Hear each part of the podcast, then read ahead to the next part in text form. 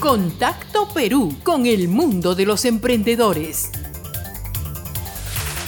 MIPES optimistas con programa de ventas online. Hasta el viernes último habían 6.500 MIPES postulando a la campaña Perú Imparable, impulsada por el gobierno a fin de impulsar los negocios en medio de esta crisis sanitaria. Ante ello, la presidenta del Comité de la Pequeña Industria y representante de la Plataforma Nacional de Gremios MIPIMES, Dalila Gamarra, destacó que las MIPES están entendiendo que el mundo digital les abrirá nuevos horizontes y en Perú Imparable hay muchos que se han inscrito. El programa tiene como objetivo incluir a 10.000 micro y pequeñas empresas a nivel nacional. MIPES esperan inicio de programa de compra estatal. Las micro y pequeñas empresas MIPES esperan se ponga en marcha el programa Compras a Mi Perú para recuperar unos 500.000 empleos entre directos e indirectos. El presidente de la Asociación de Gremios de la Pequeña Empresa del Perú, Julio Pardavé, recuerda que a Compras a Mi Perú se le asignó un fondo de 736 millones de soles, con los que se pueden reactivar unas 50.000 MIPES formales de cuatro sectores, cuero y calzado, metal mecánica, muebles de madera y plástico y textil y confecciones.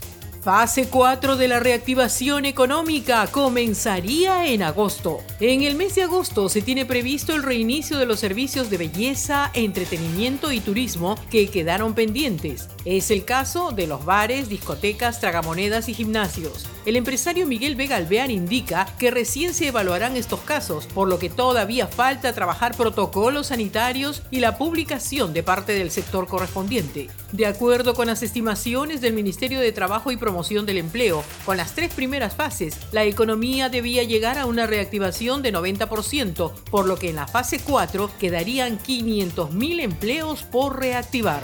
Aumentan ventas por Internet, pero no la facturación electrónica. Según la Cámara Peruana de Comercio Electrónico, hasta el año pasado las ventas por Internet representaban el 12,5% del consumo. Actualmente representan el 45%, lo cual ha llevado a muchas empresas a utilizar plataformas como redes sociales, tiendas online o marketplace para ofrecer sus productos o servicios. Sin embargo, aún no han priorizado la facturación electrónica, pese a ser obligatorio para la declaración tributaria. Del perfil de MIPES que ya han trabajado con facturación, ya sea a través del portal Sunat o de manera física, el 70% busca un sistema que les brinde una plataforma de venta con inventario y gestión de su tienda online. Tips para convertir las buenas ideas en negocios. Fernando Pareja, promotor del Centro de Innovación y Desarrollo Emprendedor de la Universidad Católica del Perú, reconoce que no solo a los peruanos, sino a los latinoamericanos en general nos cuesta concretar las ideas de negocio en emprendimientos. Detalla que uno de los problemas es cuando no se ponen plazos para avanzar con las ideas o cuando se tienen muchas ganas de emprender pero a la primera dificultad se echan para atrás, lo cual requiere que los emprendedores sean disciplinados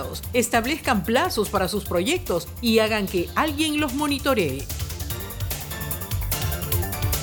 El aislamiento social solo fue una pausa. El emprendimiento seguirá siendo el motor de nuestra economía. Compra productos peruanos.